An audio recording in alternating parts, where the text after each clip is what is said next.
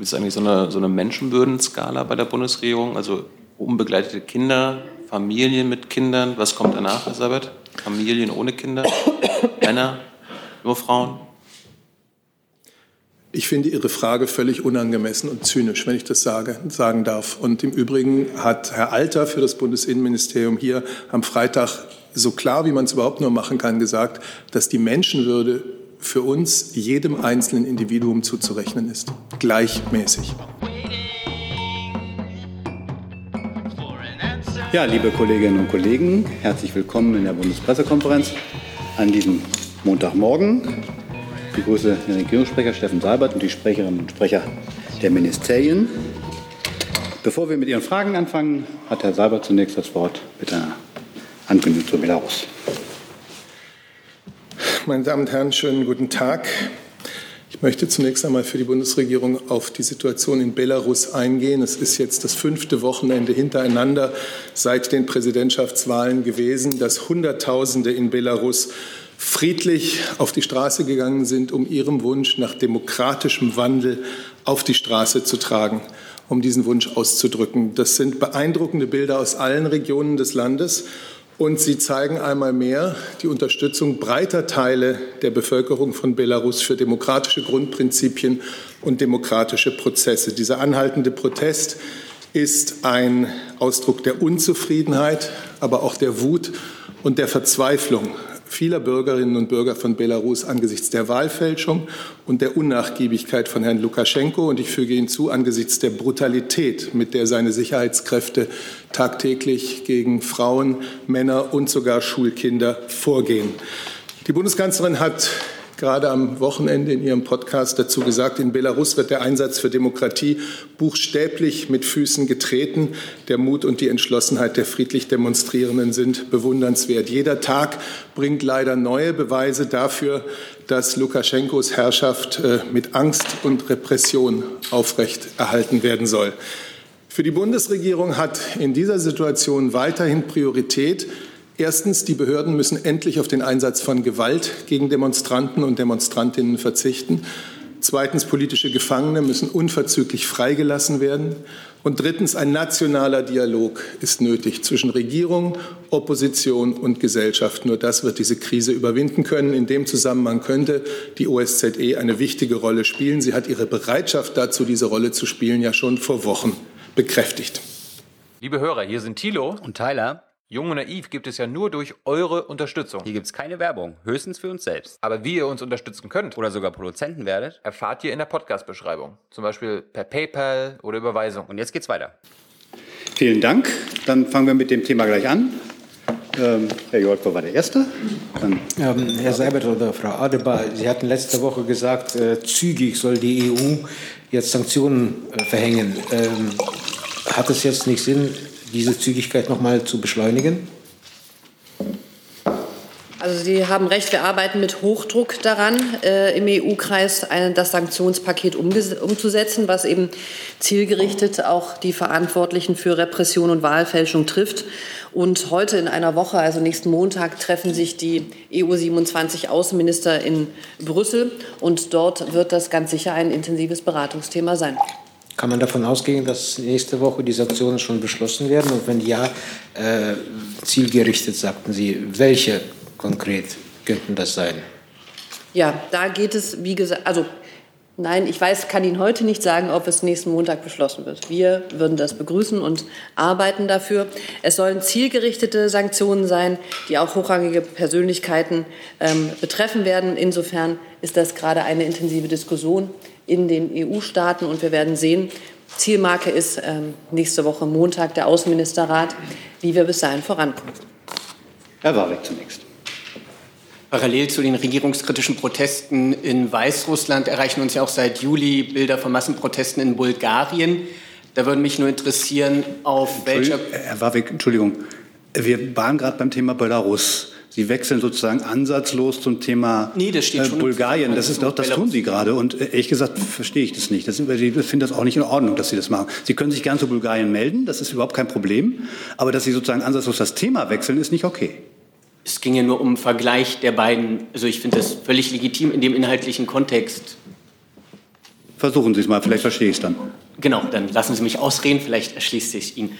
Ähm, also wie gesagt, diese ähnliche Bilder erreichen uns ja auch aus Bulgarien. Da würde mich nur interessieren, wieso diese vehemente Kritik am Fall von Weißrussland und bisher die sehr aufhallende Zurückhaltung im Fall der Massenproteste in Bulgarien mit ebenfalls belegter Polizeigewalt. Frage ging an Regierungssprecher und das Auswärtige Amt. Täglich werden uns Bilder von unabhängigen Medien geliefert, täglich von Sicherheitskräften, manchmal auch anonymen Kräften, manchmal Kräften in Zivil, die Männer, Frauen und Kinder auf der Straße zusammenprügeln in Belarus. Täglich bekommen wir Beweise für das, was hinter Gefängnismauern mit Festgehaltenen, mit Festgenommenen passiert. Das ist eine Situation, die genau diese Reaktion, die wir jetzt hier schon zum wiederholten Mal vorgetragen haben, verdient und die ich mit nichts anderem in Europa derzeit vergleichen kann. Herr Rinke. Da, da, da sind Sie, ne? Ja. Frau Debar, auch diese Frage wurde letzte Woche schon mal gestellt. Ich stelle aber noch mal, ob auf der Sanktionsliste auch der Name Lukaschenko auftaucht. Das ist die eine Frage. Und vielleicht können Sie uns noch mal ein bisschen Hinweise liefern, warum die Debatte eigentlich so lange dauert. Es gab ja Presseberichte in der letzten Woche, dass das vor allem an dem Land Zypern liegt, was äh, dieses Thema Belarus verbunden hat äh, mit dem Thema Türkei. Können Sie uns sagen, ob das stimmt? Also zu Ihrer ersten Frage, ob und wie wir den Druck auf die belarussische Führung erhöhen und damit auch auf ähm, Herrn Lukaschenko persönlich erhöhen. Auch das wird Bestandteil der Beratung der Außenminister am kommenden Montag sein. Und zur Frage, warum dauert das? Da äh, will ich hier aus den vertraulichen Gesprächen in Brüssel, die sich in der Tat fortziehen, nicht ähm, berichten. Ich kenne die Medienberichterstattung. Ich kann nur noch mal für uns sagen, wir sehen die Notwendigkeit ähm, und haben den Willen, schnell Sanktionen ähm, für, zu Belarus auf den Weg zu bringen, weil es das ein wichtiges Ziel ist und ähm, dafür arbeiten wir. Dann machen wir hier. Frage hat sich erledigt. Dann ist Herr Jessen dran mit der nächsten Frage. Hat die Bundesregierung ähm, Kenntnisse über den äh, derzeitigen Aufenthaltsort und die Haftbedingungen der verhafteten Oppositionsführerin.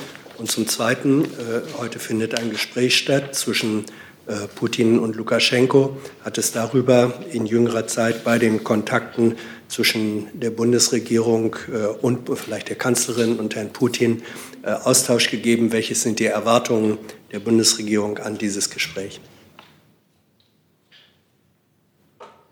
Ich kann zu Frau Kolesnikova, Ihrer Frage zu Frau Kolesnikova nur sagen, dass wir sehr erleichtert sind, dass sie sich inzwischen in einer Mitteilung zu Wort gemeldet hat. Was sie in dieser Mitteilung sagt, die Beschwerde, die sie führt äh, über das, was ihr widerfahren ist, das spricht auch schon wieder Bände. Der Mut von führenden Angehörigen der Opposition wie Frau Kolesnikova, Frau Kowalkova, Frau Tichanowskaja ist für Zehntausende von Frauen die seit Wochen trotz der massiven Repression, über die ich hier vorhin gesprochen habe, friedlich für politische Veränderungen in ihrem Land eintreten, eine starke Inspiration. Mehr kann ich Ihnen dazu von dieser Stelle aus nicht sagen.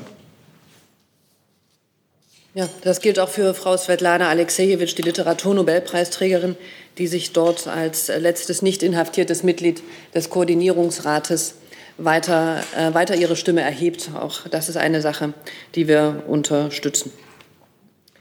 Da war noch die Frage offen, ob es bei möglichen Kontakten zwischen der Kanzlerin oder anderen Regierungsinstitutionen und Herrn Putin oder der russischen Regierung äh, Diskussionen über die Inhalte des Gesprächs und Erwartungen, überhaupt Ihre Erwartungen an das Gespräch äh, Putin-Lukaschenko gibt. Also ich habe jetzt das Gespräch Putin-Lukaschenko nicht zu kommentieren und kann Ihnen dazu nichts beitragen. Gibt es weiter? Bitte schön. An Frau Adebar, stimmt die Information, dass der Außenminister Lavrov morgen in Berlin sein könnte? Nein, einen solchen Termin habe ich Ihnen nicht anzukündigen. Danke. Herr Jolker. Frau Adebar, es gibt ja auch noch so einen Vorschlag, jetzt gerade in dieser Situation für die Weißrussen Visafreiheit äh, einzuführen, äh, um ein Zeichen zu setzen, dass Europa äh, die Protestbewegung unterstützt. Äh, wie stehen Sie denn zu diesem Vorschlag? Die deutsche Regierung? Ähm, das müsste ich, wenn wir dazu eine konsolidierte Meinung haben, würde ich Ihnen das gerne nachliefern.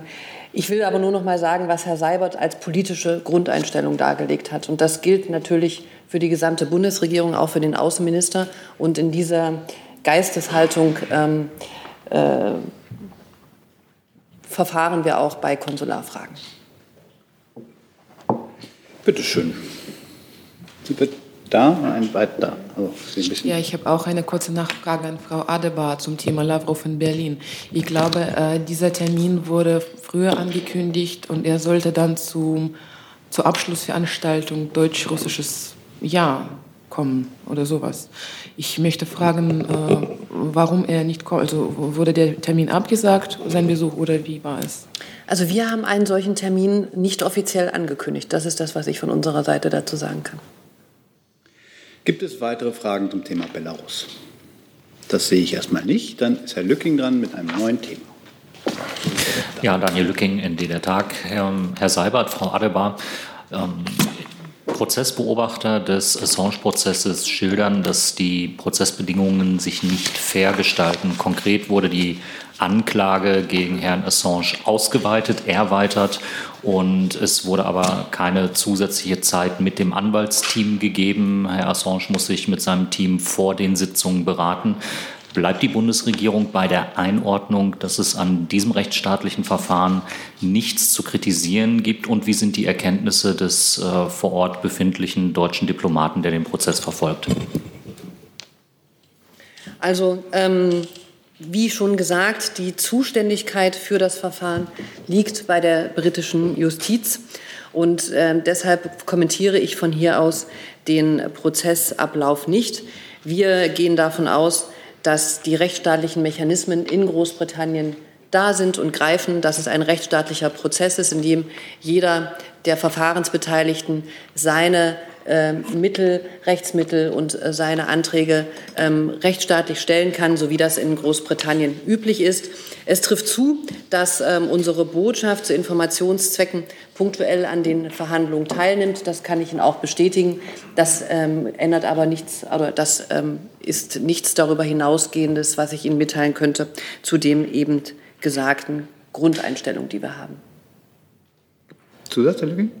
Gibt es weitere Fragen zum Thema Assange-Prozess? Das sehe ich nicht. Dann hat, äh, hat äh, Herr Ayash eine Frage online eingereicht. Es ist bekannt geworden, dass die VAE gegen eine Resolution der UN-Waffenembargos gegen Libyen verstoßen. Ende August stoppt ein deutsches Marineschiff, ein Schiff aus den Emiraten mit Waffen, das im Hafen von Benghazi anlaufen sollte, das vom ehemaligen General Haftar kontrolliert wird. Hat die Bundesregierung die Verletzung gegen diese Verletzungen bei der VAE protestiert. Wie steht die Bundesregierung zu Menschenrechtsverletzungen in den VAE und in Bahrain? Also dazu kann der Kollege aus dem BMVG sicher noch gerne weitere Ausführungen machen. Wir haben dazu hier vorgetragen, dass es eine Überprüfung dieses Schiffes, das ist die Royal Diamond Seven, durch äh, die Mission Irini, durch ein deutsches Schiff gegeben hat. Und nun wird geprüft, ob sich der Verdacht des Verstoßes gegen das VN-Waffenembargo durch dieses Tankschiff bestätigt. Diese ähm, Überprüfung läuft jetzt ähm, und läuft jetzt an. Und deswegen werden wir über das Ergebnis nicht ähm, spekulieren. Ich weiß nicht, ob Sie das noch Keine Ergänzung ergänzen wollen. Keine Ergänzung durch das Außen äh, Verteidigungsministerium. Gibt es weitere Fragen zu diesem Komplex? Das sehe ich nicht. Dann ist Herr Keller mit einer neuen Frage dran. Sind Sie da oder dann? Das geht ich habe eine Frage ans Finanzministerium.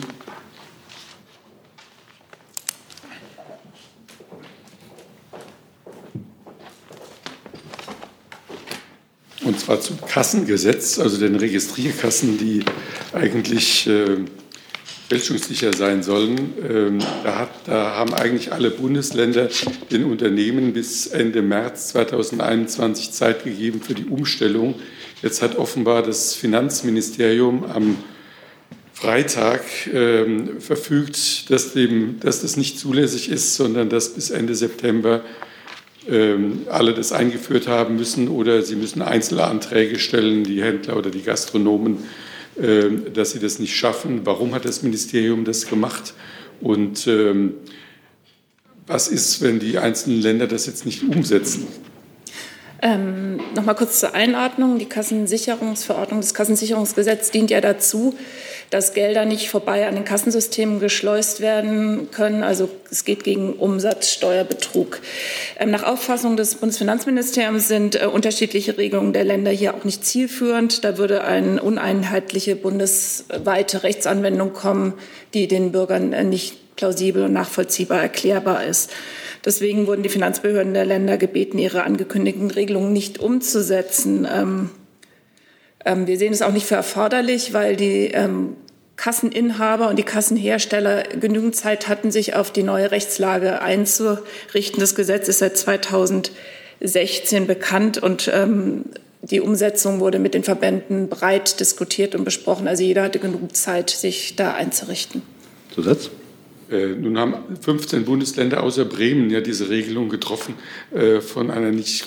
Es ist ja ziemlich einheitlich, dass die Länder dafür plädieren, äh, das zu verschieben. Ähm, warum trotzdem? Und ähm, was ist, wenn die Länder davon jetzt abweichen? Es ist eine bundesgesetzliche Regelung und wie wir an dieser Stelle schon oft betont haben, liegt dem Bundesfinanzminister sehr viel daran, Steuerumgehung, Steuerhinterziehung, Steuerbetrug wirksam zu bekämpfen. Dazu ist die, das Kassengesetz ein wichtiger Baustein. Weitere Fragen zu dem Komplex? Das sehe ich nicht. Dann habe ich eine Online-Frage von Alexander Riedel der Katholischen Nachrichtenagentur äh, zu Flüchtlingen und Lesbos. Herr Seibert, äh, Medienberichten zufolge setzt sich die Bundeskanzlerin gemeinsam mit der EU-Kommissionspräsidentin und dem griechischen Ministerpräsidenten für die Einrichtung eines neuen Flüchtlingslagers auf Lesbos unter Trägerschaft der EU ein.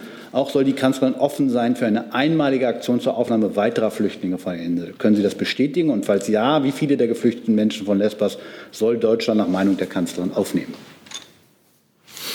Ja, ich versuche noch einmal dieses Thema, das ja sehr komplex ist, ähm, aus Sicht der Bundesregierung für heute zu fassen. Die Lage vieler Flüchtlinge und vieler Migranten auf Lesbos ist immer noch entsetzlich. Die Fernsehberichte zeigen uns das, wie gerade Familien mit Kindern unter dem Leben auf der Straße leiden. Und das sind natürlich unhaltbare Zustände. Es ist eine besondere humanitäre Notsituation. Und nach dem kompletten Abbrennen dieses Lagers kann man auch sagen, es ist eine einmalige Notsituation. Deshalb ist die Bundesregierung auf mehreren Ebenen tätig. Zum einen die Soforthilfe, die angelaufen ist, um die akute Situation der Menschen auf Lesbos zu verbessern. Darüber können die Kollegen aus den Ressorts berichten. Zum anderen die politische Zusammenarbeit mit Griechenland, der ständige Kontakt mit Griechenland und mit den Partnern in der Europäischen Union. Der Innenminister hat Ihnen am Freitag ein erstes Ergebnis dieser Kontakte mit den europäischen Partnern und mit Griechenland vorgestellt, nämlich dass unbegleitete Minderjährige, die von den Griechen aufs Festland gebracht worden sind, auf deutsch-französische Initiative hin von einer Reihe von europäischen Mitgliedstaaten aufgenommen werden sollen. Minister Seehofer hat auch angekündigt, in einem zweiten Schritt die Gruppe der Familien mit Kindern in den Blick zu nehmen und Hilfe für sie zu organisieren, und zwar wiederum europäisch. Dazu muss jetzt genau herausgefunden werden, wie viele Menschen sind das, wo sind sie, und auch dazu stehen Vertreter der Bundesregierung mit den griechischen Partnern im Kontakt. Die Bundeskanzlerin hat klar gesagt, die Lage der Flüchtlinge von Moria, wie all derjenigen, die an Europas Außengrenzen ankommen, ist nie nur das Problem zum Beispiel Griechenlands als Ankunftsland oder etwa Deutschlands als eines Landes, das besonders viele Flüchtlinge aufgenommen hat. Es ist eine europäische Herausforderung, auf die wir uns alle zusammen einstellen müssen und die wir alle zusammen annehmen müssen. In dem Sinn begrüßt die Bundeskanzlerin ähm, den Plan, den Gedanken, ähm, dass eine nächste, bessere, würdigere Unterkunft für Flüchtlinge auf Lesbos und Flüchtlinge und Migranten in der Verantwortung oder Mitverantwortung der Europäischen Kommission betrieben werden könne. Das wäre ein Schritt in die richtige Richtung, in die Richtung einer Europäisierung nämlich der Verantwortung und das würde von uns unterstützt. Auch innerhalb der Bundesregierung laufen Gespräche dazu, wie Deutschland weiterhelfen kann. Wir werden Sie darüber bald informieren, welchen weiteren substanziellen Beitrag unser Land leisten kann. Die Beratungen darüber innerhalb der Bundesregierung laufen. Dann habe ich jetzt eine Frage von Herrn Keller dazu. Äh, dazu, was hält denn die Bundesregierung davon, dass jetzt einzelne Länder Minister wie der Senator von äh, Berlin, Herr Geisel, auf eigene Faust nach Griechenland fahren äh, und da Verhandlungen führen. Äh, und die Länder können doch eigentlich gar nicht was auf eigene Faust machen. Das geht doch nur mit Zustimmung des Bundes. Ja, dazu ist vielleicht am besten der Sprecher des Bundesinnenministeriums ähm, in der Lage, etwas zu sagen. Nach äh, Medienberichten handelt es sich jetzt um keine spontane Reise des Berliner Innensenators, sondern um eine schon länger geplante Reise, äh, auch nicht auf eine der Inseln, sondern nach meinen Kenntnissen auf das Festland in der Nähe von Athen. Ähm, es steht äh, jedem Land unbenommen, die Reisen zu unternehmen, die es machen möchte, sich über die Situation zu informieren. Äh, und Unterstützung anzubieten. Aber wie Sie richtig sagen, ist letztlich ist eine Entscheidung des Bundes, ähm, wie in welcher Form äh, geholfen wird. Und es ist auch eine, eine, Verantwortung des Bundes, äh, die Gespräche zu führen. Das passiert auf allen Ebenen ähm, und jede Unterstützung ist hier willkommen. Dann machen wir dahinter weiter. Ja, Uli Haug vom Hauptstadtstudio von der ARD. Ähm, die Frage darüber hinausgehend, es laufen ja erste Agenturen, dass bis Mittwoch im Kabinett äh, neue Zahlen feststehen sollten. Ähm, die SPD hat da massiv Druck gemacht, mehr als 150 minderjährige unbegleitete Flüchtlinge mitzunehmen. Können Sie was zu den Zahlen sagen und in welchem Zeitfenster äh, diesen Menschen möglicherweise geholfen werden, also sie nach Deutschland kommen könnten? Nein, zu den Zahlen kann ich nichts sagen. Ich habe gesagt, äh, wir werden Sie zeitnah darüber informieren, wenn die Beratungen innerhalb der Bundesregierung abgeschlossen sind, äh, welchen weiteren substanziellen Hilfsschritt, Aufnahmeschritt Deutschland machen kann. Ähm, aber heute kann ich mich zu Zahlen nicht äußern. Aber die Beratungen dazu laufen, die Kontakte mit Griechenland laufen und schon am Freitag hatte der Bundesinnenminister ja diesen zweiten Schritt äh, klar angesprochen, nämlich jetzt Familien mit Kindern, die auf Lesbos sind, äh, ins Auge zu fassen. Das heißt, man möchte bis Mittwoch eine Lösung hinbekommen? Ich habe Ihnen keine Zahlen zu nennen und ich habe Ihnen nur zu sagen, dass wir Sie dann, wenn diese Beratungen abgeschlossen sind, die geführt werden, dann auch sehr rasch informieren werden. Herr Jung dazu. Elisabeth, gibt es bei diesem europäischen Lager und dasselbe Lager, was die Griechen jetzt äh, neben Moria eröffnen wollen. Der, der griechische Einwanderungsminister Mitaraci meinte, dass da 3000 Bewohner äh, Ende dieser Woche Einzug äh, halten könnten. Das wäre ein abgeschlossenes Lager, quasi ein tatsächliches Gefängnis. Ist das, wovon Sie reden? Ich sprach davon, dass es aus unserer Sicht sinnvoll ist, ähm, was aus, von europäischer Seite jetzt ins Spiel gebracht wird, nämlich eine Verantwortung der Europäischen Kommission für die Unterkunft und die Versorgung von Menschen dort.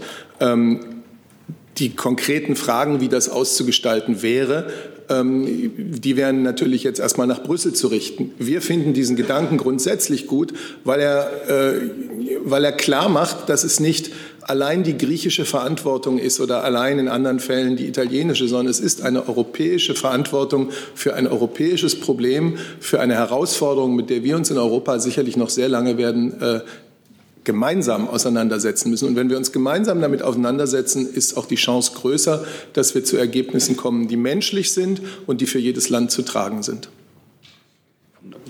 Verständnisfrage. Also Moria ist ja ein europäischer Schandfleck, ein Schandfleck der europäischen Asylpolitik. Warum setzt sich die Bundesregierung jetzt dafür ein, dass es auf Lesbos ein neues Lager gibt? Warum setzen Sie sich nicht dafür ein, dass das evakuiert wird und die Menschen in Europa verteilt werden, damit dieses Kapitel, dieser Schandfleck abgeschlossen werden kann, Herr Saber? Erstens ist ein erster Schritt der Verteilung in die Wege geleitet worden, nämlich äh, auf griechischen Wunsch der unbegleiteten Minderjährigen, die von Lesbos aufs Festland gebracht worden sind. Von einem zweiten Schritt hat der Innenminister am Freitag schon gesprochen. Ich habe das hier noch mal wiederholt.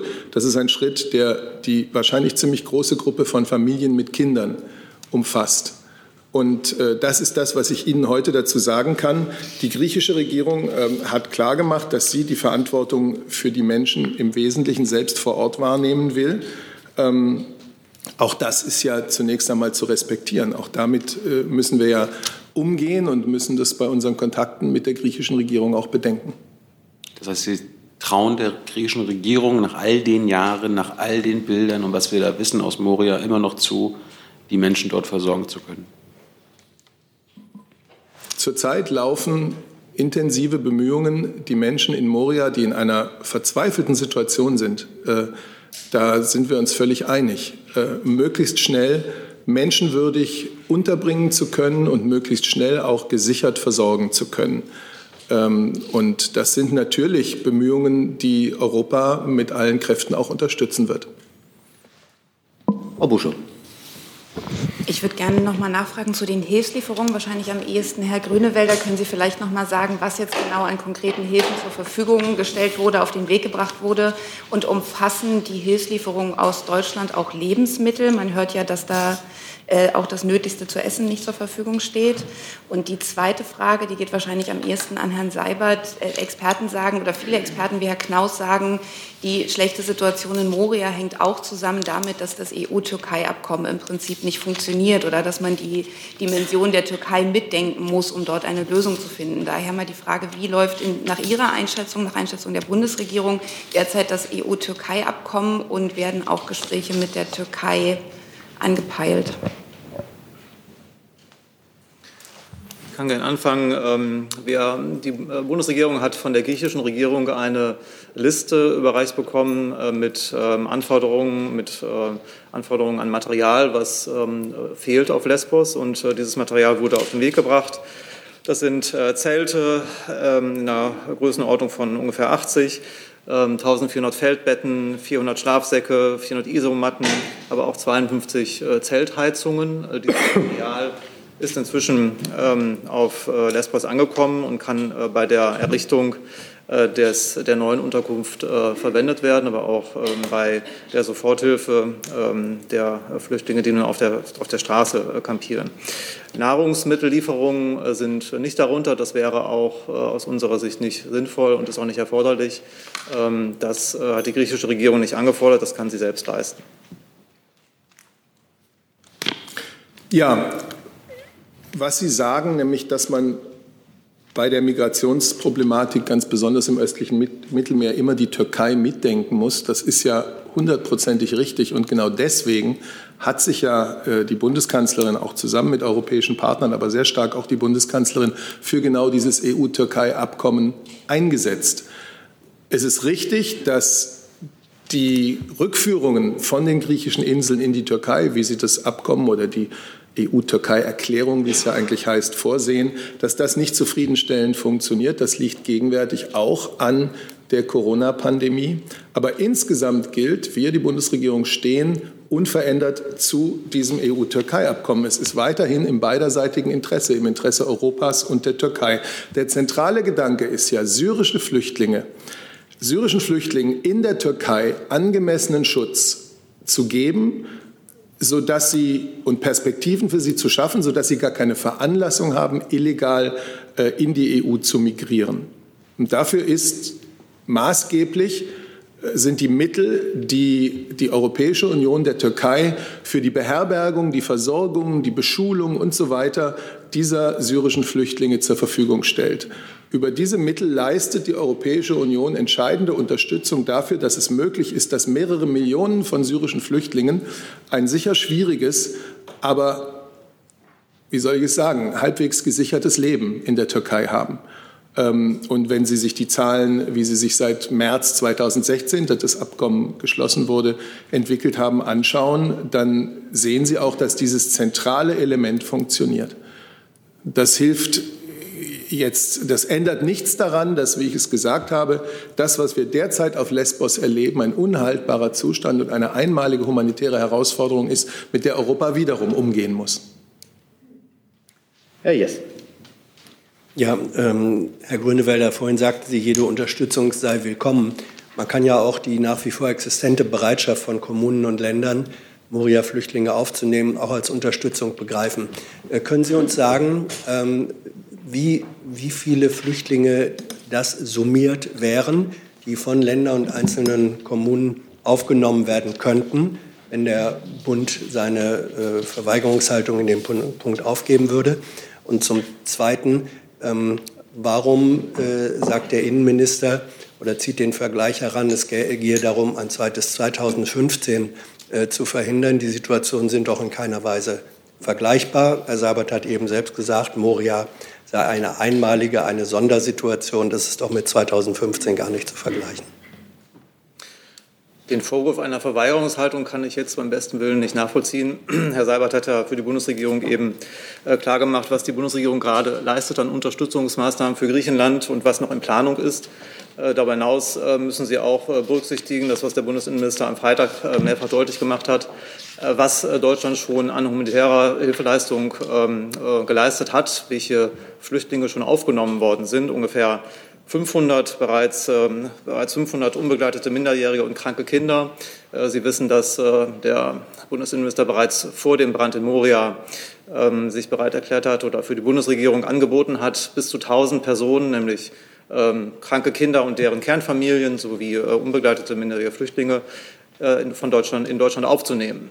Der Bundesinnenminister hat am Freitag ebenfalls deutlich gemacht, dass er den Kommunen für ihre Aufnahmebereitschaft dankt, und zwar allen Kommunen und nicht nur den diejenigen, die sich ähm, äh, jetzt hervortun mit weiteren Angeboten, ähm, die einen unschätzbaren äh, Dienst leisten und ähm, bei der Integration der äh, Flüchtlinge sehr geholfen haben. Wir haben außerdem äh, von hier aus an anderer Stelle deutlich gemacht, dass die Bereitschaft von Kommunen und Ländern bei der Verteilung der Flüchtlinge, die nach Deutschland kommen, besonders berücksichtigt wird vom BAMF, die Bereitschaft der Kommunen und Länder, mehr Flüchtlinge aufzunehmen. Insofern ähm, sehen wir da hier äh, also den Vorwurf der Verweigerungshaltung ähm, in keiner Weise gerechtfertigt an. Der Bundesinnenminister hat, wie Sie, zweite Frage, wie Sie richtig gesagt haben, das Jahr 2015 darf sich nicht wiederholen und deswegen brauchen wir, und das ist der äh, dritte wichtige Punkt, ein europäisches Asylrecht. Und er hat gesagt, dass er mit ähm, Werf äh, dafür äh, kämpft und sich dafür einsetzt, insbesondere vor dem Hintergrund der laufenden deutschen EU-Ratspräsidentschaft. Die EU-Kommission wird, äh, wie sie angekündigt hat, Ende September einen konkreten Vorschlag nun vorlegen. Und äh, der Bundesinnenminister hat deutlich gemacht, dass die Bundesregierung bereits in dieser Woche äh, Gespräche forcieren wird, sodass wir ein europäisches Asylrecht hinbekommen und eben nicht mehr von Mal zu Mal sehen müssen, wie Flüchtlinge verteilt werden müssen, sei es ähm, aus Griechenland, sei es aber auch aus Situationen der Seenotrettung. Und er hat gesagt, wenn wir jetzt ähm, und das, er hat gesagt, das ist das Ziel, ein europäisches Asylrecht hinzubekommen. Wir dürfen jetzt nicht ähm, als Deutschland alleine voranpreschen, sondern wir brauchen das Vorgehen im europäischen Rahmen. Ansonsten ist der Versuch, ein europäisches Asylrecht hinzubekommen, ähm, äh, schon gleich ähm, nicht, nicht äh, also fehlgeschlagen. Jetzt sehe er erst. Ja, danke. Äh, Verweigerung meint zum Beispiel die Weigerung des Bundesinnenministeriums der expliziten Aufnahmebereitschaft von Ländern wie Thüringen oder auch Berlin äh, stattzugeben. Das wurde verweigert. Wie soll man das anders nennen? Anders nennen? Äh, es bleibt die Frage, wie, äh, wie hoch ist denn aufsummiert die Aufnahme, die signalisierte Aufnahmebereitschaft für Moria-Flüchtlinge äh, der Kommunen und Länder, die dies äh, explizit ausgedrückt haben? Welche Zahl ist das? Über wie viele Tausend reden wir da? Für das Bundesinnenministerium steht im Fokus, ähm, wie, in welchem Umfang wir nun äh, Griechenland helfen können, dabei die Situation zu bewältigen, indem äh, Flüchtlinge, vor allem behandlungsbedürftige Kinder, Kinder und Familien, unbegleitete minderjährige Flüchtlinge aufgenommen werden. Das ist für das Bundesinnenministerium im äh, Fokus. Ähm, da passieren äh, die Gespräche auf allen Ebenen. Da handeln wir durch Hilfe vor Ort, durch Gespräche mit der EU-Kommission, mit der griechischen Regierung, mit unseren Mitgliedstaaten, aber auch innerhalb der Bundesregierung. Ähm, insofern ähm, ist das unser, unser, unser Kernanliegen jetzt. Pardon, Sie haben zweimal eine, die Antwort auf eine sehr konkrete Frage verweigert. Ich habe gefragt, und das ist ja einfache Mathematik, wie hoch ist in der Summe die Zahl der Aufnahmebereitschaft, die die Länder und Kommunen ähm, signalisiert haben? Wenn Sie das im Moment nicht parat haben, würden Sie uns das bitte nachliefern oder verfügt die Bundesregierung, Herr Seibert, über diese? Ich habe Ihnen deutlich gemacht, dass sich diese Frage uns nicht stellt, sondern äh, wir sehen, welche Flüchtlinge Deutschland aufnehmen kann. Der Bund ist dafür zuständig nach 23 des Aufenthaltsgesetzes. Und danach, als zweiten Schritt, ist dann ähm, die Verteilung ähm, äh, angesetzt. Und bei der Verteilung habe ich Ihnen eben schon gesagt, wird die Bereitschaft von Ländern und Kommunen über das, ähm, über das äh, verpflichtende Maß Flüchtlinge aufzunehmen, wird besonders berücksichtigt. Und außerdem ist der äh, Bundesinnenminister mit, ähm, mit den Ländern seit längerem im Gespräch, über Aufnahmeprogramme, Landesaufnahmeprogramme. Es gibt einen Beschluss der Innenministerkonferenz schon vom Dezember 2019, der sich genau hiermit äh, beschäftigt. Auch im Juni äh, dieses Jahres auf der IMK in Erfurt haben sich die Länderinnenminister mit dem Thema beschäftigt und es wurde vereinbart, dass die Länder, die besonders äh, Flüchtlinge aufnehmen, eine besondere Zahl aufnehmen wollen, besonders berücksichtigt werden. Auch hier ist man also im Gespräch. Herr Rinke. Ja, auch eine Frage ans Bundesinnenministerium wahrscheinlich. Ich hätte ganz gerne noch mal nachgefragt nach dieser Abstimmung mit den europäischen Partnern.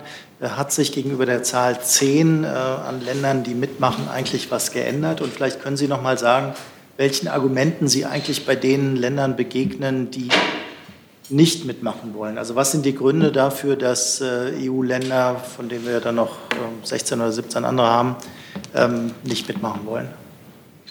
Nach meiner Kenntnis sind es elf Länder, die sich jetzt beteiligen, inklusive Deutschlands. Ähm, und äh, über die Gründe, äh, wieso sich jetzt manche Mitgliedstaaten nicht beteiligen, also da kann ich Ihnen jetzt keine Auskunft geben. Äh, aus internen Gesprächen berichten wir ja gewöhnlicherweise von hier aus nicht. Aber genau deswegen ist es ja das Ziel, ein europäisches Asylrecht zu, zu haben, das funktioniert und äh, sodass man nicht mehr von Mal zu Mal ähm, äh, Gespräche führen muss mit Mitgliedstaaten, die möglicherweise bereit sind, Flüchtlinge aufzunehmen, sondern dass man einen funktionierenden Mechanismus hat. Das steht jetzt im Fokus. Dann habe ich eine Frage von Herrn Schmidt-Denker von RTL an Herrn Seibert. Es heißt, dass es am Mittwoch ein Treffen der Koalitionspartner, also unabhängig vom Kabinett, zur Aufnahme von einer größeren Anzahl von Moria-Flüchtlingen geben soll. Findet das statt? Ich weiß nicht, ob Herr Schmidt-Denker der Pressekonferenz bisher gefolgt ist. Ich habe gesagt, ich wiederhole es natürlich sehr gerne, dass die Beratungen innerhalb der Bundesregierung darüber, welchen weiteren substanziellen Beitrag Deutschland leisten kann, andauern. Und wenn sie abgeschlossen sind, dann werden wir darüber sehr schnell informieren. Herr Jung, eine weitere Frage. Elisabeth, äh, Fragen stellen Sie ja nicht alleine, wie Herr Grünewälder hier suggeriert, sondern wir stellen die. Weiß die Bundesregierung, wissen Sie, wie viele, äh, also die Summe die von Kommunen, Städten, Bundesländern gemeldet wurden, ähm, also die aufnahmebereit sind? Wie viele Tausende könnten aus Moria aufgenommen werden? Wissen Sie das? Nein, ich weiß das nicht. Aber das, was wir hier als die Haltung der Bundesregierung dargestellt haben, nämlich den Versuch, auch für die nächste Gruppe, nämlich nach den Minderjährigen, den unbegleiteten Familien mit Kindern in den Blick zu nehmen, eine europäische Lösung zu finden. Dieser Versuch ist das, woran wir arbeiten. Gibt es eigentlich so eine, so eine Menschenwürdenskala bei der Bundesregierung? Also unbegleitete Kinder, Familien mit Kindern, was kommt danach, Elisabeth? Familien ohne Kinder, Männer, nur Frauen? Ich finde Ihre Frage völlig unangemessen und zynisch, wenn ich das sage, sagen darf. Und im Übrigen hat Herr Alter für das Bundesinnenministerium hier am Freitag so klar, wie man es überhaupt nur machen kann, gesagt, dass die Menschenwürde für uns jedem einzelnen Individuum zuzurechnen ist, gleichmäßig. Wird? Plant ein Mitglied der Bundesregierung einen baldigen Besuch äh, der Insassen, wie Sie sagen, in Moria? Das Wort Insassen werden Sie, glaube ich, von mir nicht gehört haben. Frau Adebar hat es am Mittwoch verwendet.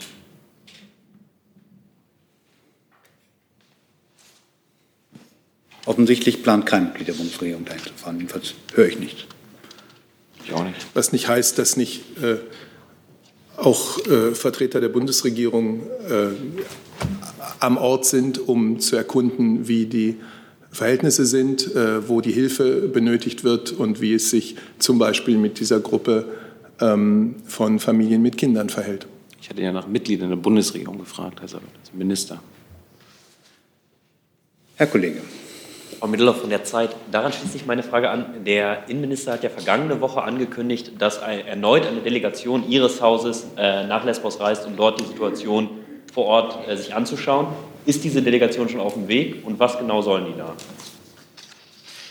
Sie wissen vielleicht, dass ähm, das nicht das erste Mal wäre, dass eine Delegation des Bundesinnenministeriums ähm, auf die griechischen Inseln fährt, um sich eine eigenes, ein eigenes Bild von der Lage zu machen. Denn wir wissen schlicht nicht ähm, konkret, welche ähm, Personen sich dort aufhalten, äh, wie viele Familien, wie viele Kinder und so weiter. Und um das herauszufinden, ähm, hat der Bundesinnenminister angekündigt, dass eine, erneut eine Delegation des BMI dorthin fährt. Die ist nach meiner Kenntnis noch nicht auf dem Weg. Dann habe ich eine Frage an das BMVG von Herrn Jordans in diesem Zusammenhang. Hat die Bundeswehr, die Marine in diesem Fall wahrscheinlich, in der Ägäis seit Mitte August weiter mutmaßliche Pushbacks von Flüchtlingen aus Griechenland in die Türkei beobachtet.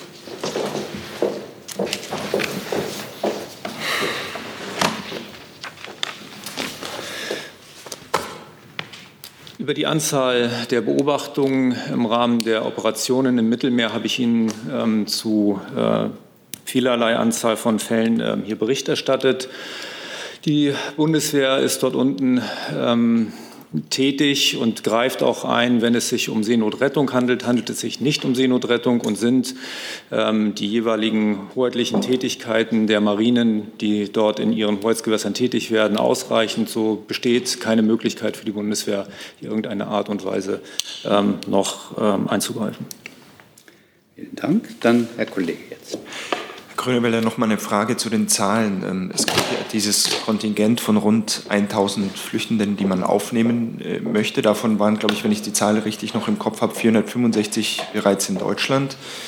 Ähm, wie viel kommt da jetzt in welchem Zeitfenster noch on top? Also in den nächsten Tagen und in welche Bundesländer kommen die? Können Sie dazu schon irgendeine Aussage machen, wie die Verteilung aussehen könnte? Voraussetzung dafür, dass ähm, diese Personen äh, aus Griechenland nach Deutschland geflogen werden, ist, dass äh, sogenannte Dossiers vorliegen. Die werden ähm, nicht von der Bundesregierung, sondern von ähm, NGOs erstellt, von der IOM, von UNHCR äh, und Ähnlichen. Und sobald äh, diese äh, konkreten Angaben vorliegen, was sind das für Personen, gegebenenfalls auch eine Sicherheitsüberprüfung vorliegt, eine gesundheitliche Untersuchung, ähm, wird äh, die nächste, der nächste Flug sozusagen nach Deutschland starten.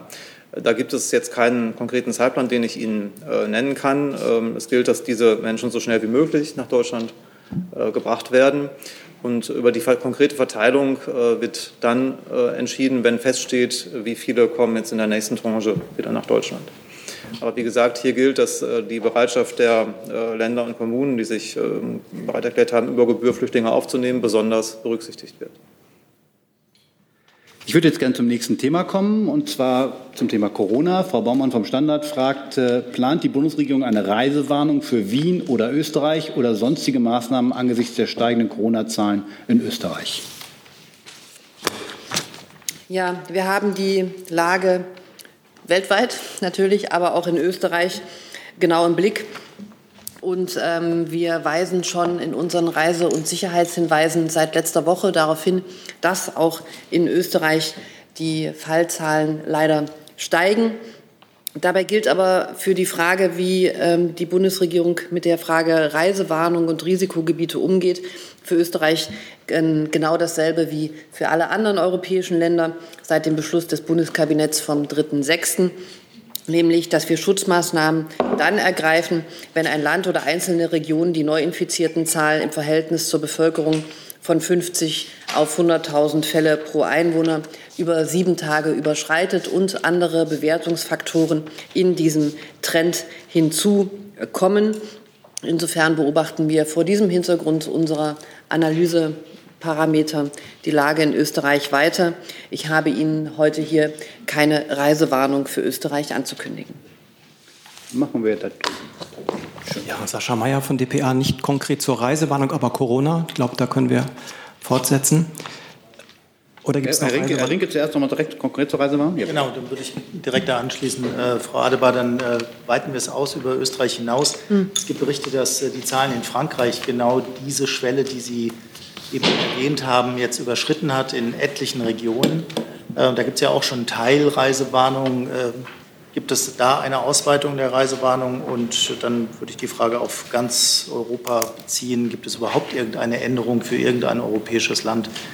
Israel gehört nicht zu Europa, aber hat ja nun auch äh, noch mal dramatisch hohe Zahlen. Also die Reisewarnung was europäische Länder anbetrifft, gilt derzeit für ganz Spanien, für Teile Frankreichs, das haben Sie auch schon gesagt. Und das sind ähm, äh, Teile in Frankreichs Süden, größere Teile und die Ile-de-France, ähm, die Region um die Hauptstadt herum. Für Brüssel als Stadt und für Teile Bulgariens, Kroatiens, Rumäniens und Tschechiens. Für alle diese Länder und Regionen gilt das, was ich zuvor gesagt habe, dass wir sie unter dem Blickwinkel eines Trends des Parameters 50 auf 100.000 Infektionsfälle über sieben Tage versehen dann mit einem steigenden Trend anschauen und dann innerhalb der Bundesregierung ähm, zu dem Schluss kommen, ob eine Reisewarnung für bestimmte Regionen oder womöglich für ein ganzes Land ähm, ausgesprochen werden muss. Auch in Frankreich beobachten wir, dass auch in weiteren Regionen, auch in denen, in denen die bisher noch nicht von einer Reisewarnung betroffen sind, die Fallzahlen steigen. Ich habe Ihnen heute hier nichts anzukündigen, aber klar ist natürlich, wir haben die Situation dort und auch in anderen europäischen Ländern im Blick. Weitere Fragen speziell zur Reisewarnung? Nicht, dann ist Herr Mayer dran mit einer allgemeinen Frage zu Corona. Ja, es geht um das Thema Fußballspiele vor Publikum. Äh, es gab jetzt erste Pokalspiele mit Publikum. Ähm, eigentlich war ja die Verabredung Bundeskanzlerin, Ministerpräsidenten, dass Ende Oktober eine Arbeitsgruppe Vorschläge machen soll, wie da einheitliche Konzepte vorgelegt werden soll. Ich würde gerne fragen, wie die Bundesregierung das äh, beurteilt, dass jetzt schon erste Spiele mit ähm, Publikum stattfinden, auch durchaus mit mehreren tausend Zuschauern. Ähm, es gab bisher ja die politische Ansage, dass das eigentlich in dieser Phase der Pandemie nicht das richtige Signal sei. Gilt das noch und ist die Bundesregierung offen dafür, vor ähm, Ende Oktober bereits ähm, Konzepte zur Zulassung von Zuschauern mitzutragen? Vielleicht, ähm, ich weiß nicht, ob das Innen- oder Gesundheitsministerium beantworten wollen oder Herr Seibert, weil ja, glaube ich, Herr Braun auch da Gespräche mit Staatskanzleichefs ähm, führt. Naja, also äh, Sie haben es ja gesagt, es gibt den Beschluss äh, der Bundeskanzlerin mit den Regierungschefs und Chefinnen der Länder, 27. August war das. Und da hat man gesagt, wir setzen zum einheitlichen Umgang mit Zuschauern bei bundesweiten Sportveranstaltungen eine Arbeitsgruppe ein und die soll bis Ende Oktober einen Vorschlag vorlegen. Und der Auftrag der Ministerpräsidenten und der Bundeskanzlerin an, diese, äh, an die Arbeitsgruppe, der gilt weiterhin. Und Bundesminister äh, Braun steht in ständigem Kontakt mit den Chefs der Staatskanzleien. Ähm, das ist der Auftrag der MPK, so sollte ich es genau sagen, an die Arbeitsgruppe. Der gilt. Wie beurteilt das dann vielleicht die Ressorts, wenn jetzt schon erste Spiele auch mit mehreren tausend Zuschauern stattfinden? Ähm, dieser Satz, äh, das ist nicht das richtige Signal in dieser Phase der Pandemie, gilt ja nicht mehr für die Bundesregierung?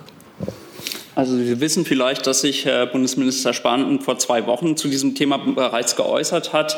Ähm, Sie wissen auch, dass die Entscheidungen über die äh, Zulassung von Großveranstaltungen vor Ort getroffen werden. Aber Herr Minister Spahn hat auch deutlich gemacht, dass er sich natürlich eine bundeseinheitliche Lösung dazu gewünscht hätte. Und der Bundesinnenminister hat vor einiger Zeit deutlich gemacht, dass er sich grundsätzlich vorstellen kann, äh, dass Fußballspiele wieder mit Zuschauern stattfinden können, sofern äh, strenge Hygienekonzepte entwickelt werden und eingehalten werden. Eingehalten werden. Äh, grundsätzlich ist aber auch aus unserer Sicht es wünschenswert, dass man ein bundeseinheitliches Vorgehen ähm, anstrebt und hat. Diesbezüglich finden ja die Gespräche statt, ähm, sodass die Hoffnung besteht, dass man dazu jetzt schnell kommen wird. Weitere Fragen zu dem Komplex? Bitte schön. Können Sie mal definieren, was schnell kommen heißt? Also ist das noch vor Oktober äh, quasi geplant? Es laufen Agenturen, dass man quasi eine Lösung möglicherweise anstreben könnte, mit 30 bis 40 Prozent der normal üblichen Zuschauer äh, diese Stadien zu füllen. Könnte es sein, dass äh, schon sehr viel schneller quasi so ein Konzept äh, bundeseinheitliches noch beispielsweise in dieser Woche oder so beschlossen werden könnte? Ich kann Ihnen zum Zeitplan jetzt nicht sagen, die Gespräche laufen und äh, wenn die Gespräche abgeschlossen sind, wird es äh, ein Ergebnis geben, was man dann der Öffentlichkeit präsentieren wird. Das weitere Fragen zu dem Komplex. Das sehe ich nicht. Dann ist Herr Jolkwa dran. Äh, Herr Mayer noch eine Nachfrage? Herr Mayer. Entschuldigung. Dankeschön. Nochmal Corona, nicht mehr Fußball, aber an das Gesundheitsministerium. Ähm, ist es nach wie vor aktuell, dass am 15. endet die kostenlose Möglichkeit für Reiserückkehrer aus Nicht-Risikogebieten, sich kostenlos testen zu lassen? Steht der Termin? Wird das so umgesetzt? Und ähm, wann kommen die Regelungen für die Rückkehrer aus Risikogebieten? Da war ja mal 1. Oktober im Gespräch. Genau, das kann ich Ihnen so bestätigen. Ähm, diese Regelung ist na, nach wie vor so geplant und soll ab morgen dann tatsächlich gelten. Ähm, wir werden uns dazu auch noch ähm, äußern zu diesem Thema. Und weiterhin ist korrekt, dass ab 1. Oktober dann die neuen Regelungen ähm, für Reiserückkehrer aus Risikogebieten gelten, gemäß der Beschlüsse der Ministerpräsidentenkonferenz mit der Bundeskanzlerin. Ist weitere Fragen zum Thema Corona? Das sehe ich jetzt nicht. Dann ist jetzt Herr Jolk dran mit einem neuen Thema. Herr Seibert, das Thema Nawalny beschäftigt mich weiterhin. Und zwar Ihre Pressemitteilung von 10 Uhr heute früh. Ähm, Sie schreiben, dass zwei weitere Labore die Daten bestätigt haben in Frankreich und in Schweden. Können Sie uns sagen, was das für Labore sind?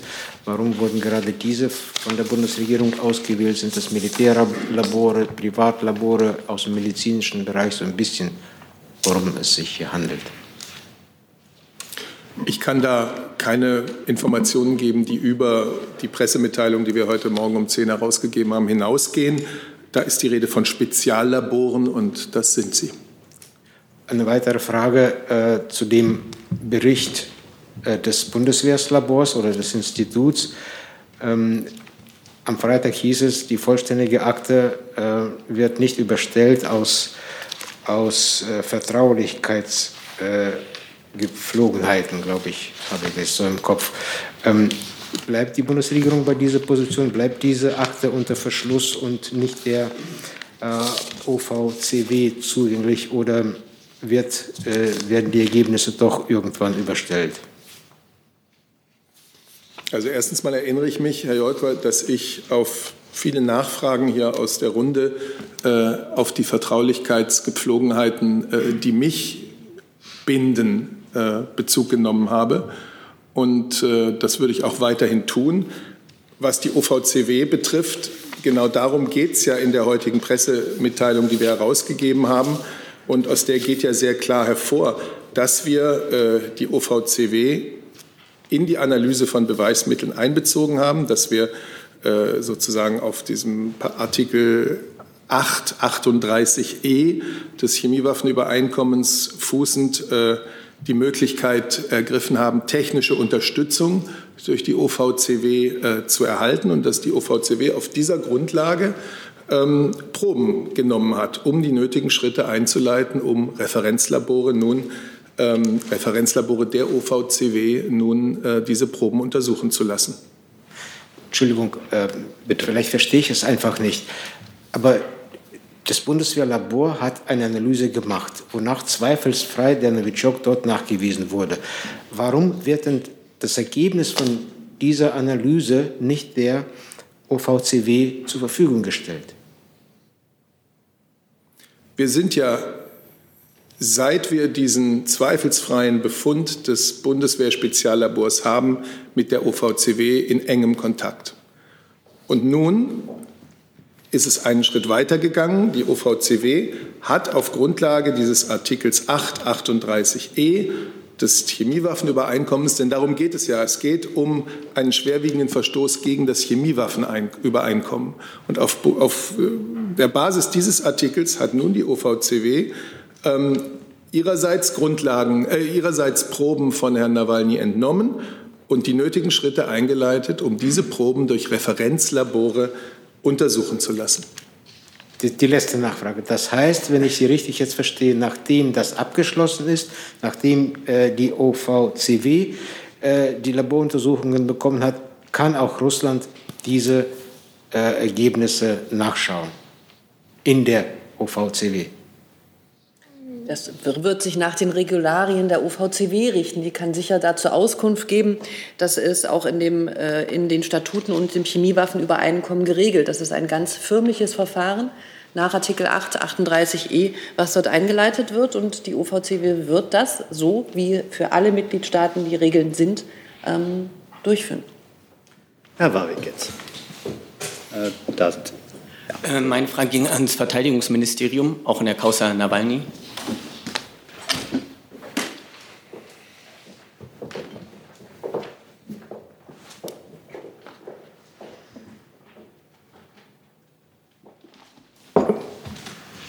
Herr Kolletz, Sie hatten am Mittwoch hier gesagt, ich zitiere, die Testergebnisse wurden der OPCW übergeben.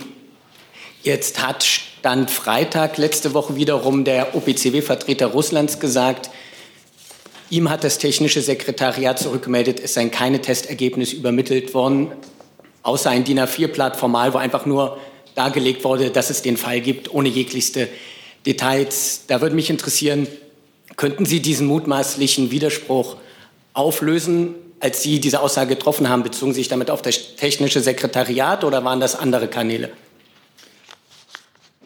Ich habe ja schon versucht, am Freitag deutlich zu machen, dass ähm, die Ergebnisse der Untersuchung des Labors zunächst der Charité und dann der Regierung zur Verfügung gestellt wurden. Und über die Ergebnisse wurde dann wiederum ähm, die OPCW in Kenntnis gesetzt. Mehr kann ich dazu nicht sagen. Zusatz? Äh, jetzt noch mal eine Verständnisfrage. Also Testergebnisse übergeben, übersetzen Sie mit OPCW, wurde informiert. Genau. Mhm. Hätte ich dann noch eine kleine Nachfrage, eine generelle Verständnisfrage äh, vom Hierarchieablauf her. Die Wissenschaftler in dem Speziallabor der Bundeswehr sind Mitarbeiter der Bundeswehr und dadurch auch weisungsgebunden. Verstehe ich das richtig? Also ähm, da müsste ich mich selbst sehr schlau machen, wie genau die Organisation, die Binnenorganisation dieses Instituts ist. Das müsste ich, wenn ich da was in Erfahrung bringen kann, nachliefern. Also wenn Sie das nachliefern könnten, danke. Wenn ich da noch mal nachhaken darf, würde ich Sie gerne eben auch noch mal auf den aktuellen Satz der Pressemitteilung, die Herr Seibert heute versandt hat, hinweisen, ähm, zu der Frage OVCW, der noch mal lautet, die OVCW hat auf dieser Grundlage Proben von Herrn Nawalny selbst entnommen und wird jetzt das Verfahren nach Artikel 8 38e durchführen. Herr Höckler, Sie stehen auf der Liste, ich weiß. Aber Herr Keller ist zuerst dran. Eine vielleicht etwas naive Frage. Wenn schon mehrfach Proben entnommen werden und die Russen wollen unbedingt auch eine haben, warum stellt man ihnen nicht eine zur Verfügung? Wir haben dazu hier mehrfach gesagt, ähm, was ich auch gerne noch mal ausführe. Herr Nawalny war 48 Stunden in russischer Behandlung im Krankenhaus. Auf russischer Seite liegen Proben von Herrn Nawalny vor. Die russische Seite ist aufgefordert, auch nachdem nun insgesamt drei unabhängige Labore das Ergebnis ähm, festgestellt haben, sich zu erklären. Und Russland hat ähm, dadurch, dass Herr Nawalny dort in Behandlung war, ähm, alle Informationen und auch alle Proben, die es ähm, für eine Analyse braucht. Herr Rink. Ich wollte die eine, den einen Punkt mit der OVCW einfach noch mal bestätigt haben. Das heißt, OVCW-Vertreter waren dann in der Charité, wenn sie äh, bei Herrn Nawalny selbst eine Probe entnommen haben. Das wollte ich einfach noch mal klären. Und ähm, bei der zweiten Frage, es werden ja noch weitere Länder und Labore genannt in der Pressemitteilung.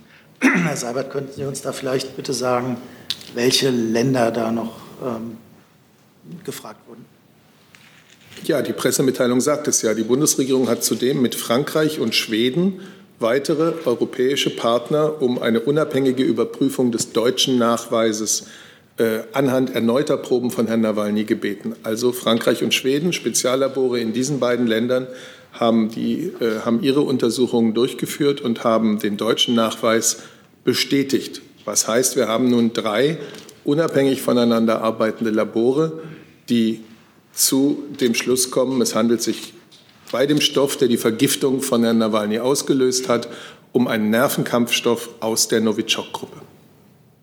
Okay, man kann den Satz auch anders lesen. Deutschland hat mit Frankreich und Schweden weitere Länder. Aber deswegen frage ich ja nach, das ist die Präzisierung, dass. Ach so, so, so lesen Sie den.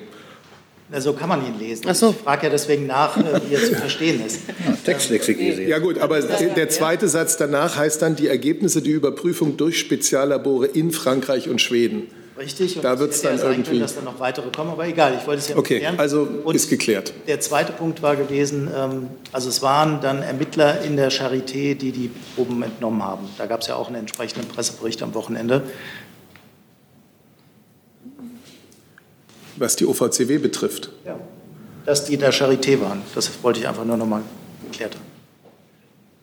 Die OVCW hat Proben von Herrn Nawalny entnommen. Genau, ist die Tage.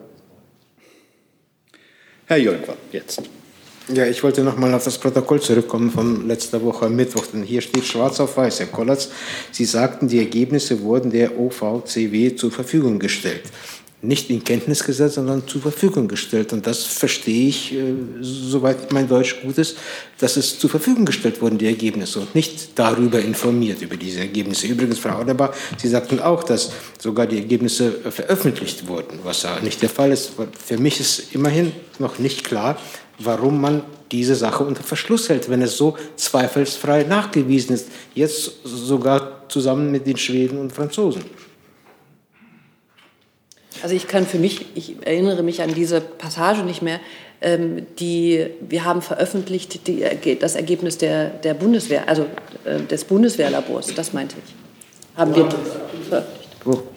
Äh, die Bundeskanzlerin hat dazu eine Erklärung abgegeben. Wir haben eine Pressemitteilung gegeben. Der Außenminister, die Verteidigungsministerin sind mit diesem Ergebnis vor die Presse getreten. Das alles an einem Tag. Herr Warwick, eine weitere Frage?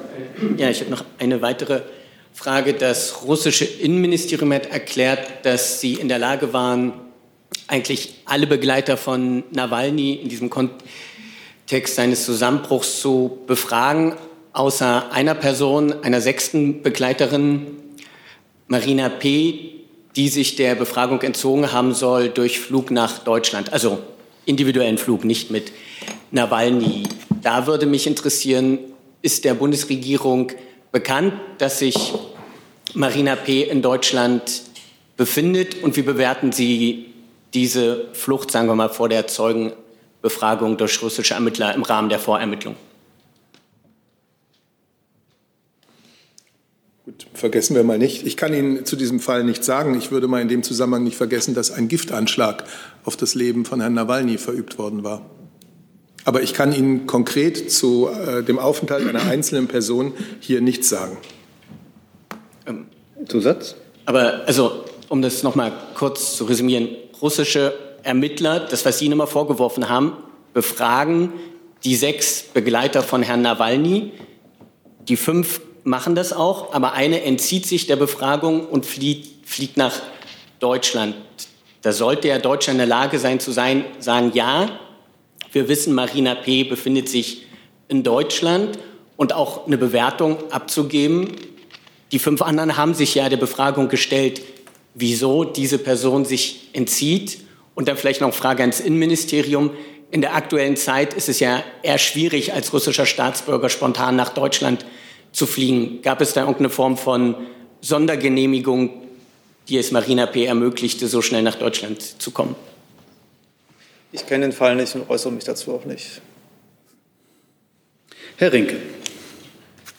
Ich bin mir nicht sicher, an wen die Frage jetzt geht, ans Justizministerium möglicherweise oder ans äh, Außenministerium. Äh, die russische Regierung hatte gesagt, dass sie gerne selber einen Ermittler nach Deutschland schicken möchte. Ich hätte ganz gerne gewusst, ob es da jetzt ein neues, erweitertes Rechtshilfeansinnen an die Bundesregierung gab. Ist das eingegangen? Und was ist die Position der Bundesregierung dazu, dass ein russischer Ermittler jetzt hier in die Charité zu Herrn Nawalny kommt.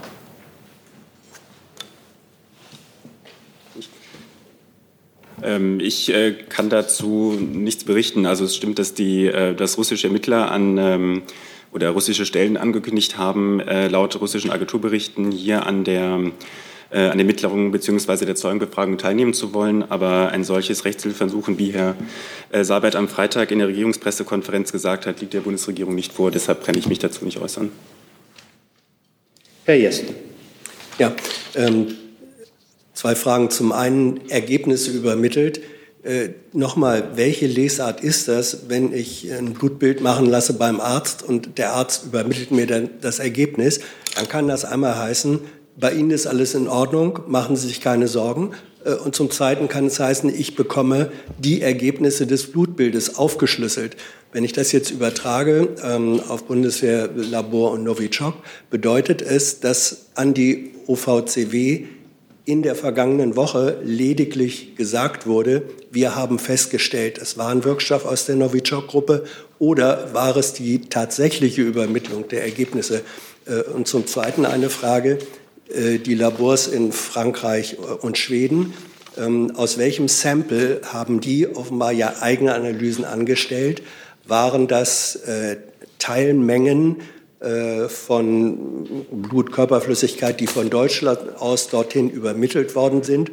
Oder haben die ebenfalls eigene Proben in Berlin bei Herrn Nawalny entnommen? Ich weiß nicht, ob Herr Kollert seinen Satz noch mal wiederholen will, den er gesagt hat. Also jederzeit gerne. Die Ergebnisse waren, das haben wir ja auch immer hier auf vielen Kanälen so bestätigt, dass Herr Nawalny vergiftet wurde mit einem Gift aus der Novichok-Gruppe. Das ist das Ergebnis der Testungen. Und dieses Ergebnis wurde über die Regierung an die OPCW weitergegeben.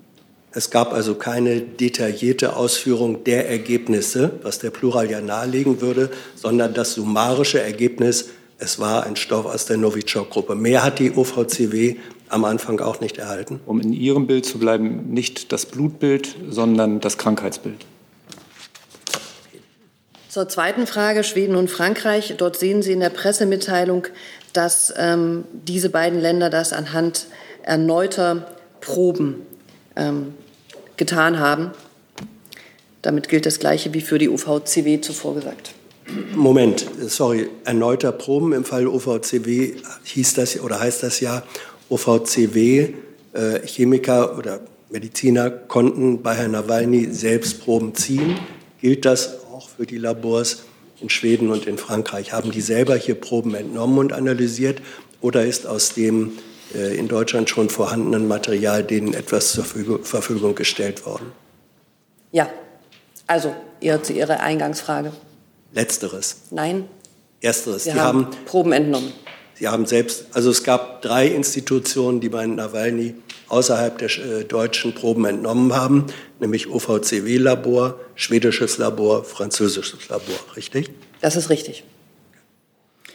Dann habe ich eine Frage von Herrn Barisov von Rhein-Novosti, Herr Sabat und Herr Frau Adebar. Am 2. September hat die Bundesregierung zum Fall Nawalny angekündigt, dass Berlin, EU und NATO-Partner gemeinsam beraten im Lichte der russischen Einlassung über eine angemessene gemeinsame Reaktion entscheiden werden.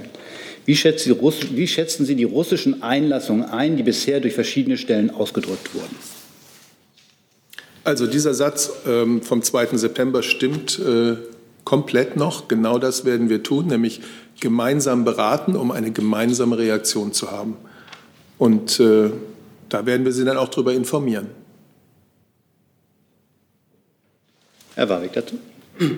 Mal ein Grundsatz Verständnis Es gibt jetzt die russische Seite, die sagt, wir haben, Herr Nawalny hat Russland giftfrei verlassen und die jetzt hier breit ausgeführten Ergebnisse des deutschen und mutmaßlich der französischen und schwedischen Labors. Warum sagen Sie mutmaßlich, wenn ich fragen darf? Na, die liegt uns ja noch nicht vor, das können wir ja nicht verifizieren. Es ist ja üblich, das als mutmaßlich zu bezeichnen. Da drehen Sie mir jetzt keinen Strick draus. Ähm, ich wollte lediglich so nachfragen, ob die Bundesregierung denn bereit ist oder sich überlegt, aus kriminaltechnischer Perspektive bleiben ja sechs Stunden Flug und Transport an die Charité auch noch als eine mögliche Variable. Deswegen würde ich interessieren, ob die Bundesregierung grundsätzlich versucht, Kontaktketten von Nawalny nachzuvollziehen oder auch die deutschen Piloten und Ärzte zu befragen. Weil dieses schwarze Loch der sechs Stunden gibt es ja trotz allem. Ich folge Ihrer Variante, wonach äh, deutsche Piloten und Ärzte an der Vergiftung von Herrn Nawalny schuld sein sollen, nicht. Ausdrücklich nicht. Und es gibt dafür keinen Hinweis. Alle Hinweise sind völlig klar. Es ist eine Vergiftungssituation in Russland eingetreten. Äh, und nun haben drei Labore unabhängig voneinander bestätigt, äh, dass dies geschehen ist mit einem Nervenkampfstoff aus der Gruppe Novichok. Entschuldigen Sie, ich habe das in keinster Form Gut. vorgeworfen. Ich habe lediglich gesagt, ob die Bundesregierung dies aus kriminaltechnischer Perspektive, wäre das ein völlig normaler Vorgang, auch diesen Flug und den Transport von Herrn Nawalny zu untersuchen. Und meine Frage war, ob die Bundesregierung sowas in Betracht zieht. Das Verbrechen ist in Russland geschehen und äh, dort sollten alle kriminaltechnischen Perspektiven, wie Sie sagen, auch genutzt werden, um Aufklärung zu schaffen.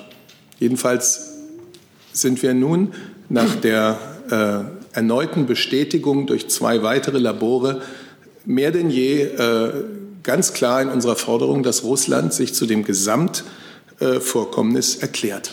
Herr Jörg Wallström. Eine technische Frage, Herr Kollatz, äh, wenn es kein Militärgeheimnis ist.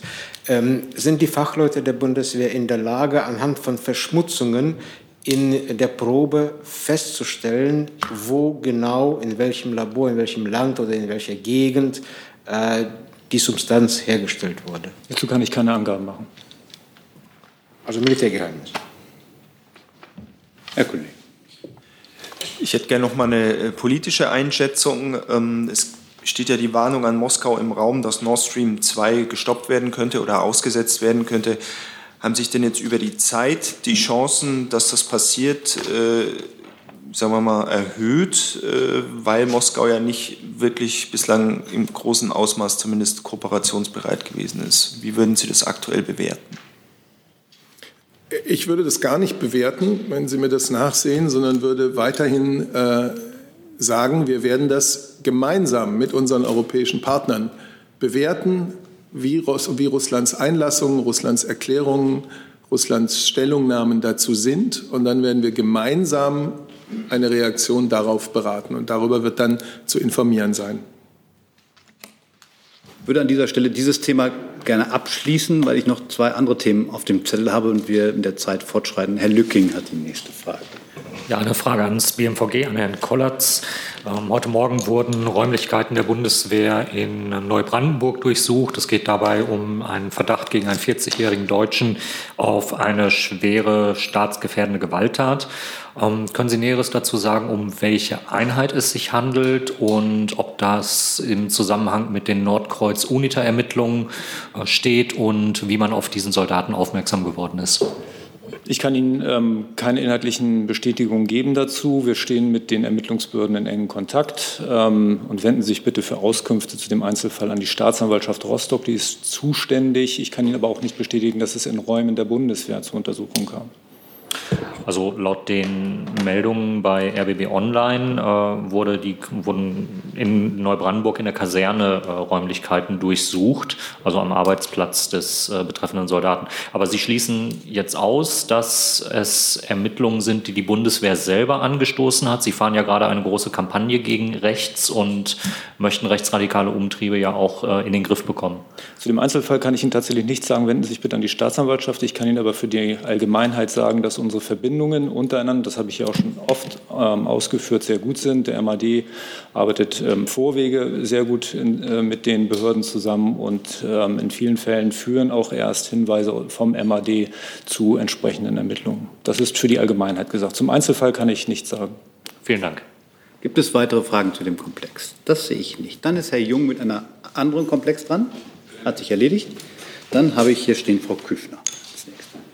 Herr Seibert, ich habe noch eine Frage zu der EU-China-Videokonferenz heute. Gemessen an dem, was die Bundeskanzlerin während der EU-Ratspräsidentschaft in Form des EU-China-Gipfels vorhatte, was sind denn Ihre Erwartungen für das heutige Videotreffen?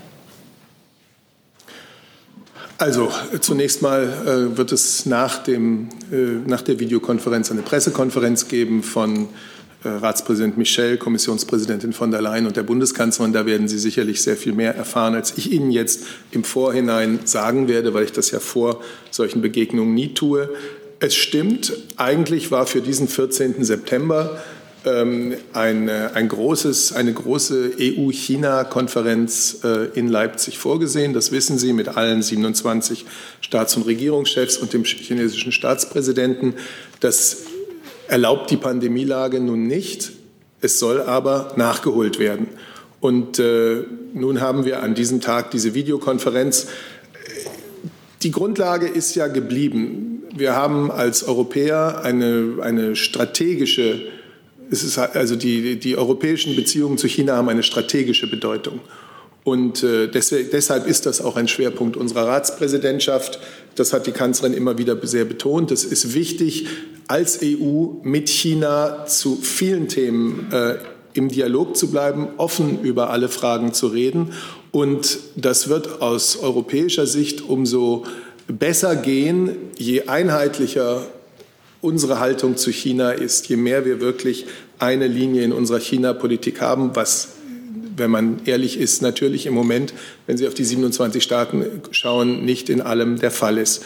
Diese Videokonferenz heute dient einer Bestandsaufnahme der EU-China-Beziehungen.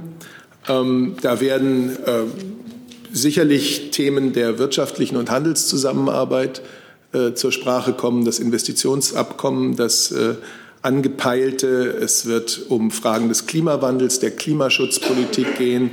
Ähm, und es wird sicherlich auch um äh, die zentralen internationalen Fragen, die uns im Moment beschäftigen, gehen. Aber ich will nicht mehr vorhernehmen, weil, wie gesagt, eine ausführliche Pressekonferenz wird Ihnen das dann besser sagen. Weitere Fragen zum EU-China-Gipfel? Sehe ich nicht. Dann ist Herr Keller erst dran. Haben Sie noch eine Frage? Nicht. Dann ist Herr Warwick noch mit einem weiteren Thema dran. Äh, Frage geht ans AA.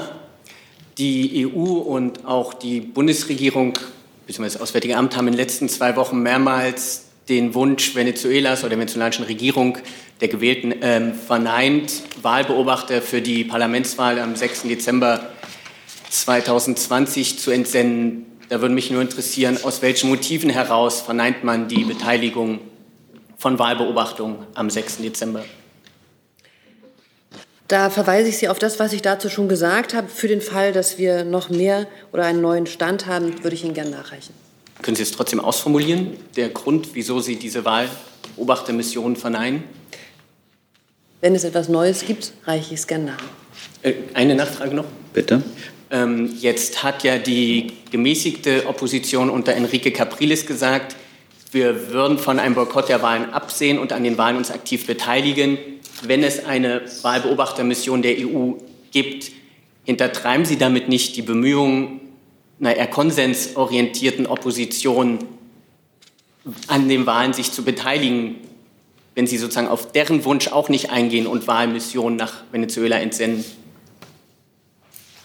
Könnte sagen, dass von einer EU-Wahlbeobachtermission keine Absicht ausgeht, etwas äh, zu hintertreiben grundsätzlich. Ich würde Ihnen aber, auch wenn wir dazu etwas noch nachzureichen haben, das tun.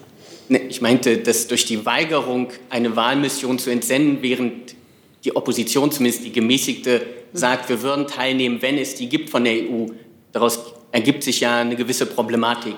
Dazu hätte ich gerne Stellungnahme von Ihnen. Dann reiche ich Ihnen das gern nach. Ich danke. Herr Rinke ist dran.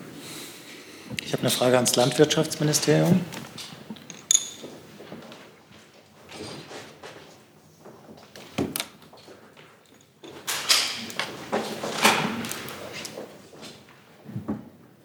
Es geht um die Schweinepest und die Verhandlungen, die es mit äh, anderen Ländern gibt. Jetzt hat ja Japan äh, auch noch ein Importverbot für deutsches Schweinefleisch verhängt. Ich hätte ganz gerne gewusst, äh, ob Sie auch noch mit weiteren Ländern, also Südkorea, China, Japan haben wir jetzt, mit weiteren Ländern gerade im Gespräch sind und warum es so schwierig zu sein scheint, dieses Regionalisierungskonzept, äh, was die Bundesregierung ja vertritt, bei diesen Ländern klarzumachen.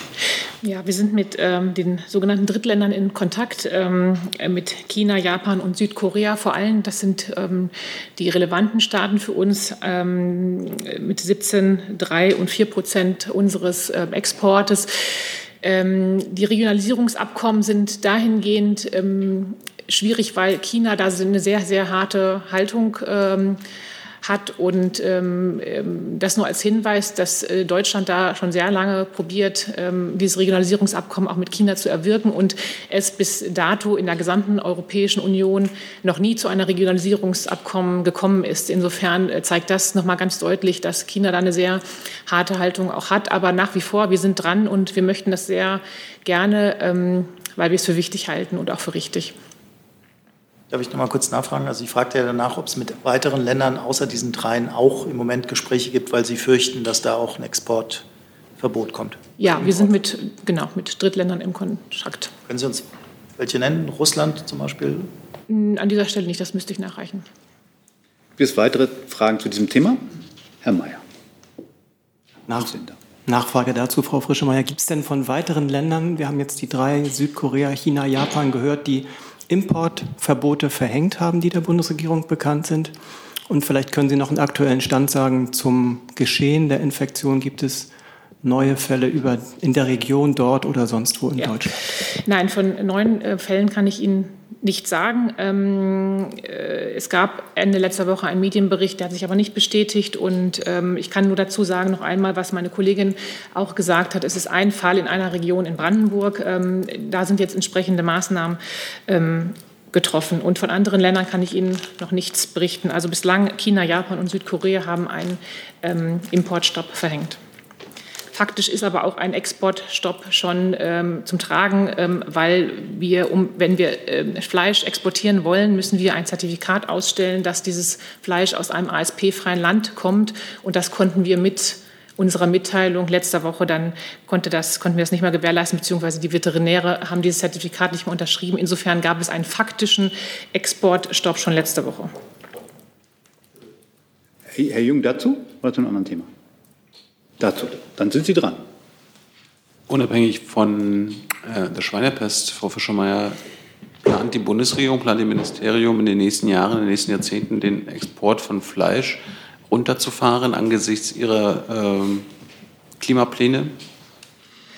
Naja, wir haben, Herr Jung, Sie kennen ja unser, ähm, das, was wir wollen, ist eine, ähm, eine Tierhaltung auf lange Sicht, die Tierhaltung auch zu ändern. Und ich glaube, ich kann mich jetzt für einzelne Branchen und Wirtschaftszweige jetzt hier keine Auskunft geben. Nach, wir legen keine Exportzahlen fest, weil das ist, das ist im, im, äh, im, im Interesse der einzelnen Betriebe und das wird, wir haben ja keine Planwirtschaft, das wird von uns nicht gemacht. Insofern ähm, kann ich Ihre Frage in der Form nicht beantworten. Aber Sie kennen ja unsere Bemühungen ähm, da auch ähm, in der in eine andere Tierhaltung auch zu etablieren und die Borchardt-Kommission, die eingesetzt wurde, die auch Vorschläge etabliert hat, ähm, welche Auswirkungen das dann auf den Export hat, das, da kann ich jetzt nicht in die Glaskugel gucken, aber ähm, das ist ja anvisiert. Es geht ja nicht um Tierhaltung, sondern um die Tiertötung und den äh, anschließenden Verkauf. Und äh, Sie sind auch den Klimazielen verpflichtet und das heißt weniger äh, Herstellung von Fleisch das würde auch bedeuten, weniger Export von Fleisch. Ist das das Ziel Ihres Ministeriums?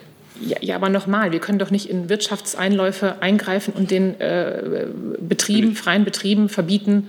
Ähm, Natürlich. Das äh, ist nicht unser Ansinnen.